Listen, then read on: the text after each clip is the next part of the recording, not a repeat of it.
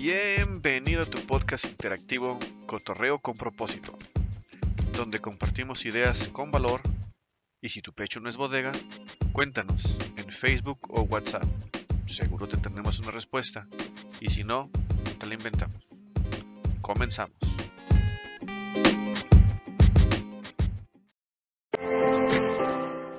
¿Qué onda amigos? Pues aquí nuevamente grabando para el podcast Cotorreo con propósito, donde somos un grupo donde compartimos ideas, temas, en su mayoría son de inteligencia emocional y estás invitado, invitada para estar allí. Ya sabes que la inteligencia emocional es algo que se tiene que practicar todos los días. Digo, siempre va a haber alguna bronquilla, una que otra, pero siempre va a haber soluciones. Y más porque si practicas inteligencia emocional, pues en la vida la saboreas mejor. Y hablando de saborear, ah, qué ricas mañanas estamos teniendo últimamente. Espero que duren un poquito más. Algunas muy frías, algunas frescas, pero qué ricas y frías, con ganas de estar en pijama, viendo tele todo el día, un rico café, una bebida, que nadie te moleste. Y bueno, entrando en tema sobre los temas que hemos estado compartiendo y que se están tocando con los camaradas del grupo de Cotorreo con propósito. En lo que te enfocas crece. ¿No te ha pasado eso de que te han dicho mucho esa frase? Bueno, dado que en tu cerebro se generan surcos neuronales y el cerebro percibe que es muy importante para ti, te preguntarás, ¿qué chingados es un surco neuronal? Pues aparece con el va y bien de rápidamente de la información entre dos neuronas o más. En tiempos de los cavernícolas era muy necesario para escapar del peligro y encontrar pues la solución, ¿no? Ellos vivían como que en paranoia todo el tiempo, ¿no? De que si no tengo roca, palo, algo que ataque, pues me van, me comen a mí. Si no como, me comen a mí. Bueno, ahora con tanta distracción y mensajes negativos en radio o TV, pues la mente te trae más y más ese pensamiento. Hay un ejemplo clasiquísimo de no pienses en un elefante rosa y ¡pum! Ya está ahí el pinche elefante con sus pinches uñas pintadas y pelo rizado, ¿no? Porque le acabas de decir a tu mente que es, eso es importante. O también las cosas que deseas como objetivo. La mente te, te muestra porque cree que es vital para ti, para sobrevivir. Sí, la mente, eh, solamente uno, nuestra conciencia sabe que es bueno, que es malo, pero para la mente no, simplemente son reacciones químicas que buscan de qué manera, dependiendo de lo que tú pienses, lo que tú racionalices, le estás diciendo a tu cerebro eh, qué está pasando y tu cerebro dice, bueno, pues creo que necesita ayuda, vamos a mandarle ayuda. Y la ayuda es, vamos a presentarle ese objetivo que quiere evitar para poder sobrevivir. Entonces en este caso lo que tú le digas a tu mente va a crecer porque en eso se va a enfocar, cosa que puede ser negativa o positiva. Vaya, y junto con pegado está la famosa neurona espejo. Son palabras, temas que en una práctica normal, un cotorreo normal, pues no se tocan. Porque pues, digo, no somos eh, neurólogos, no somos médicos. Bueno, los que son lo son. Pero son palabras que no se utilizan. Pero es muy importante eh, compartirte el por qué. Bueno, la neurona espejo es una generadora de conocimiento. Ejemplo, un bebé para que arranque socializando, el bebé querrá encajar o pertenecer o conectar con la gente que le rodea y a partir de la imitación es como conecta y aprende y esto lo hace y lo sigue haciendo de adulto. ¿Por qué? Porque la neurona espejo cuando deseamos pertenecer a un grupo, entonces empieza a imitar para poder adquirir información para encajar. Entonces ya sé cómo le hacen, ya sé cuál es su gesto, ya sé a qué horas, ya sé cómo gritar, ya sé cómo pedir, en qué momento está esta persona haciéndome una señal para irnos de aquí. Entonces ya le entiendo, conecto con esa persona. Entonces aplica esta frase. Chécate. Dime con quién te juntas y te diré quién eres. Entonces la, la empatía está presente la famosa empatía. Vaya, esa es la palabra que más utilizamos nosotros, empatía, ser empático, hay que ser empático para encajar, para estar cotorreando chido. Sobre los que no cotorrean chido, son aquellas personas que la neta les gusta tener control, control de todo, control de todo. En cuanto a cuestiones mentales pasadas, etcétera, se dice que las personas que buscan el control es porque hubo muchas fallas. Y en cuanto a lo familiar, hubo traiciones. Y por lo cual se busca el control, para que ya no haya falla. Pero esto de exceso de control te, lleva a falta de resultados, o también llamado perfeccionismo. Y pues sí me cae que tanta exigencia no permite que las ideas salgan a la luz. De hecho, no conozco nada que haya sido creado perfecto. No hay nada que haya sido perfecto, sino funcional. ¿Te funciona? Va. ¿Por qué? Porque no se puede satisfacer individualmente a todas las personas. Tiene que ser una satisfacción generalizada o funcional más que nada. En el ámbito laboral se vuelve tedioso y cansado aportar por la búsqueda de, control, por lo cual los resultados se ven mermados sin saber que todo está a prueba y en el camino pues se aplican mejoras. Sí, de esas veces que tú estás en tu trabajo con tus compañeros, entre supervisores, entre jefes, eh, como sea, pero la cosa es que buscan tanto el perfeccionismo, no, tu idea no funcionó, no, sabes que hay que hacerle esto, no, es que mira, no, no está. Entonces se vuelve tedioso y ya cansado, entonces ya afecta mucho, entonces las ideas ya no salen, la gente eh, se vuelve callada, nada más va a cumplir cosas de cumplir con cosas de rutina y pum, hasta ahí, hasta ahí quedó. Entonces pues ya no se sigue, la neta. Y vaya, entre esas personas pues existen los de los de mente pequeña, esos que siempre están ofendidos y preocupados por miedo al cambio, por falta de autoestima, también están atacando a los que están progresando y se ofenden porque cuando es verdad el comentario, ese que se está diciendo, hace que su lado comodino se defienda y busca el culpable afuera. No es que tú hiciste esto, porque se sienten atacados, entonces atacas en vez de preguntar por qué me lo estás diciendo, realmente lo estoy haciendo, en vez de preguntarse, pero bueno, atacan porque su lado comodino se está sacudiendo. Entre ellos están los fanáticos de todo aquello que te puedas imaginar. Por lo cual si tratas de razonar con un fanático es como un león tratando de convencer a un burro. Digo, figurativamente, porque no tiene caso perder el tiempo con alguien que está eh, muy enfocado a su fanatismo. ¿Por qué? Porque le da flojera el cambio. Le da flojera descubrir que hay un más allá. Ya está a gusto y pues ya, hasta ahí se quiere quedar. Y este tipo de personas son más escandalosas. Vaya que sí. Y se dice que mente cerrada, boca muy abierta, y por eso son candidatos para ser usados para controlar a otras masas, sí, tachándolas con un juicio moral. Sí, o sea, cuando un poderoso quiere obligar a masas a hacer algo, usa a este tipo de ofendidos para poder acusar a otros. Sí, por ejemplo, es como si yo quisiera vender pintura para cabello, verde fluorescente, ese chingame retina, pero está mal visto, ¿no?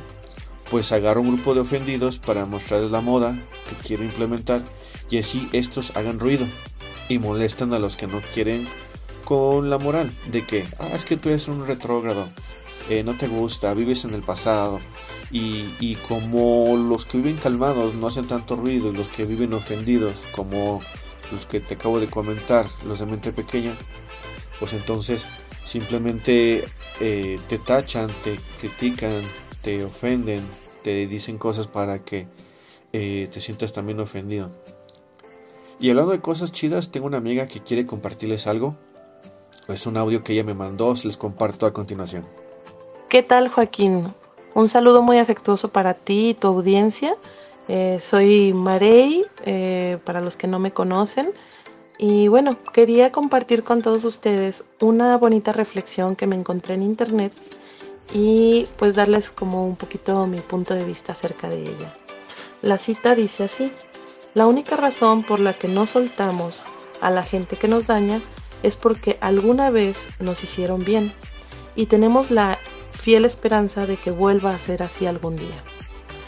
Y bueno, yo esto lo traduzco de alguna manera en pues como un síndrome de Estocolmo, ¿no? O sea, al final del día eh, tenemos esa fe de que esa persona, este, pues si nos dio un trato amable en algún momento, eh, se va a repetir, o sea, apelamos a ese lado bondadoso o a esa necesidad que, que teníamos, porque muchas veces esas personas que llegan a nuestra vida cubren las necesidades que otras no y viceversa, ¿no? Este, a lo mejor esa persona es muy, muy em, bromista, muy simpática y las personas con quienes nos relacionábamos eran muy secas o esa persona nos resolvió de alguna manera y con mucho cariño alguna situación económica, pero su trato, por ejemplo, pues deja mucho que desear, etc, etc.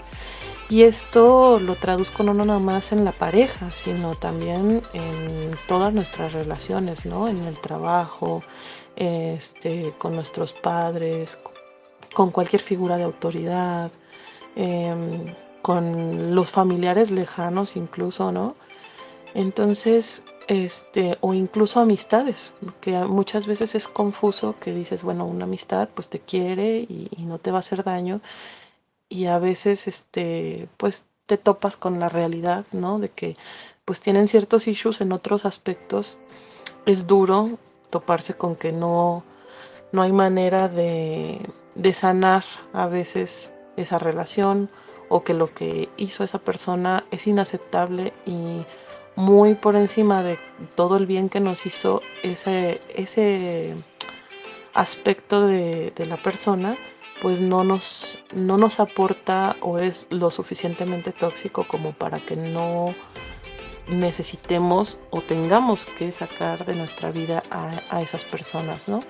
Entonces todo radica en pues la dependencia, la supervivencia, este, la necesidad de afecto y en particular cada quien como, como tiene, ¿no? Este, sus, sus necesidades los invito a que hagamos un poquito esa reflexión para que empecemos el año con todo, para que nos prioricemos, nos respetemos, nos valoremos a nosotros mismos por encima de, ese tipo de personas y saber pues poner límites, ¿no?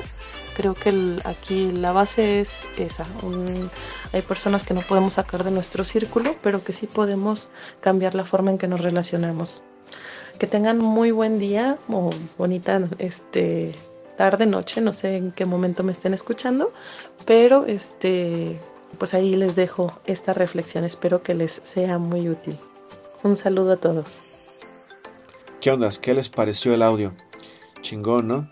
Pues si tú tienes algo que aportar a la gente o también quieres compartir algo de lo que tú haces, seas dentista, seas nutriólogo, lo que sea, hasta tus redes sociales, pues dale, mándamelo. Y yo lo comparto aquí como mi amiga, en el cual pues audio está chingón. Fíjate que alrededor, no sé si te pones a observar, hay cosas muy interesantes, como por ejemplo en la naturaleza humana, para la existencia de la especie, esta te hará hacer que hagas una cosa locura. Por ejemplo, cuando queremos conquistar a alguien, es tu mente que está ya dopada. Sí, ya está dopada. Dopamina, acuérdate. Hasta de hecho hay una canción que canta Belinda sobre que quiere más dopamina.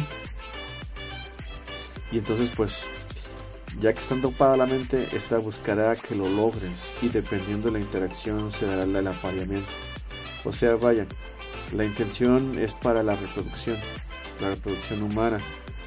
Y mediante estímulos con los cuales tú no te das cuenta simplemente dices ah pues estoy enamorado enamorada eh, pero hasta ahí realmente uno está dopado.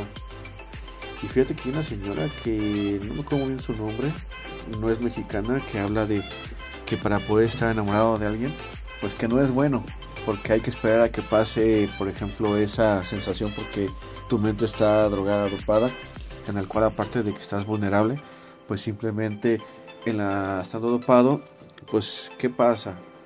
Para que no metas la razón y digas, ay, ¿por qué estoy con esta persona? ¿Por qué le estoy siguiendo?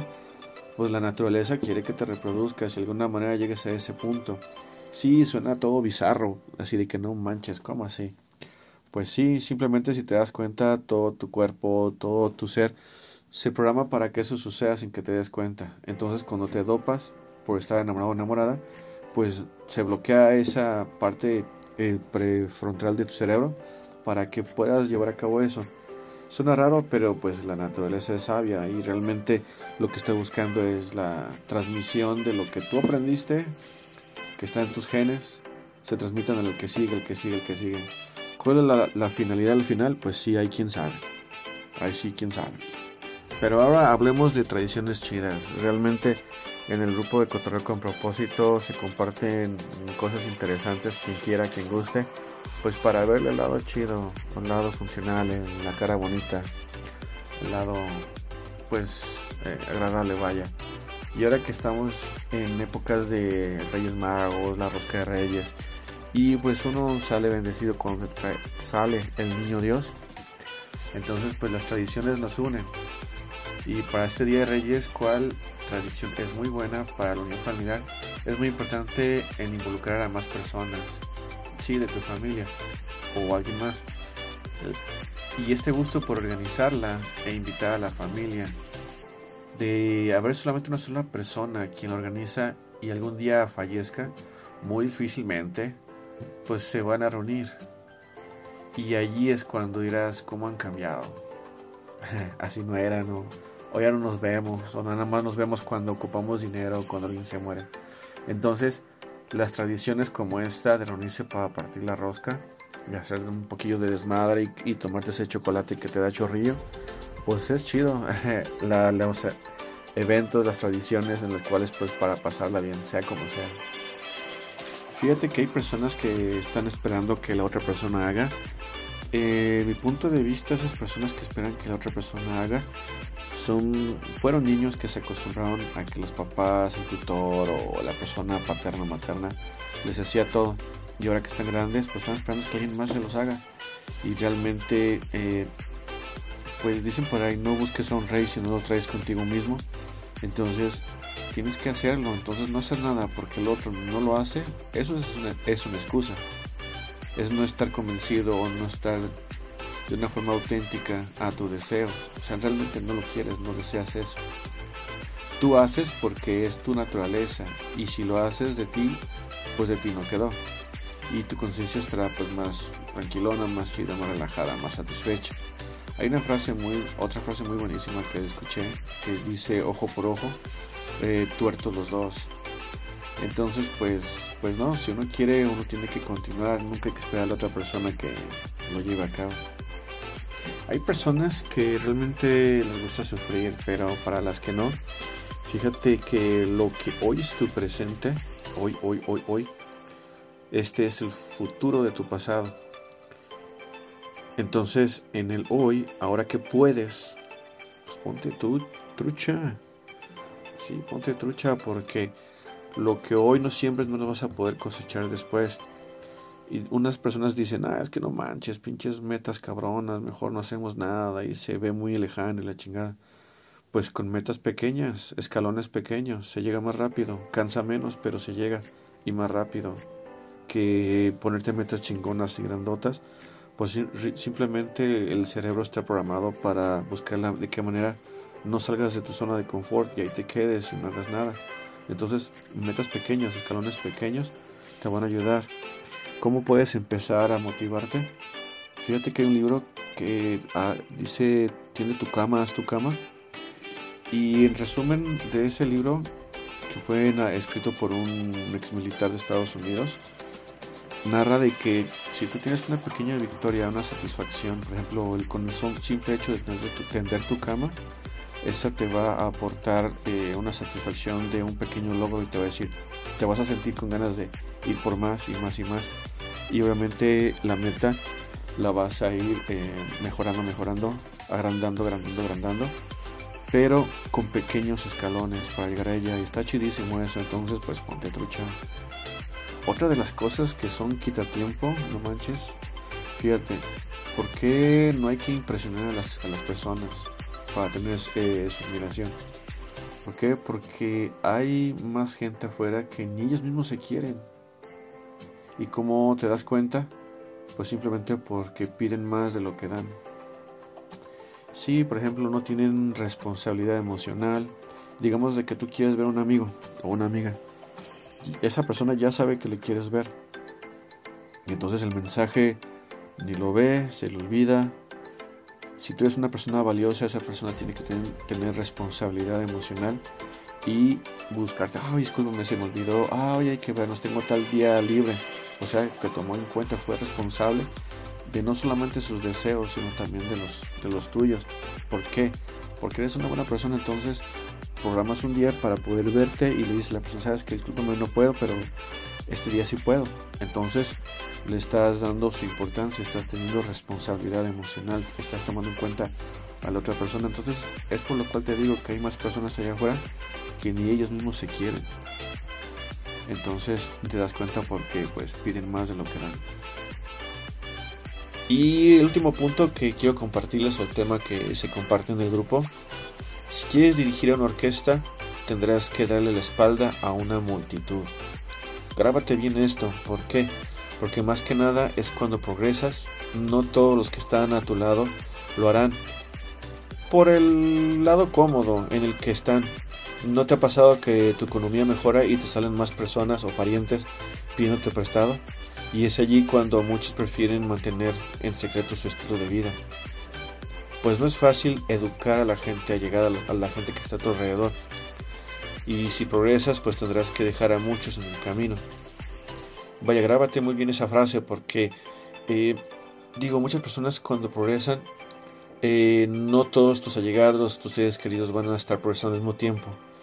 Y te van a quizás querer eh, que te regreses, quizás te desanimen Quizás su apoyo no podrá ser como tú esperabas porque muchos te quieren ver eh, feliz, pero no mejor que ellos, sino estar en el mismo eh, balance que ellos, pero no mejor. Entonces, por lo cual, cuando tú progreses en cualquier ámbito, si las demás personas que están a tu lado no progresan igual que tú, su idea, su filosofía no es la misma, pues tendrás que decirle, ¿sabes qué? Pues este, ¿qué estás haciendo? No, pues estoy este, viendo la televisión. Tendrás que decir palabras que a ellos les convenga escuchar mientras tú pues sigas creciendo. Entonces, si quieres dirigir una orquesta, tendrás que darle la espalda a una multitud. Bueno, pues eh, esto fue todo lo que cotorreamos y estamos compartiendo en el grupo de Cotorreo con propósito, en el cual pues está TikTok para lugares a donde visitar y hemos visitado el Facebook para los eh, podcasts, también Spotify y una que otra frase loca en el, en el Twitter. Bueno, pues gracias por acompañarme hasta este punto del podcast y nos vemos en el próximo. Chido. Ah, y se les sale el niño Dios en la rosca de Reyes. Siéntense bendecidos.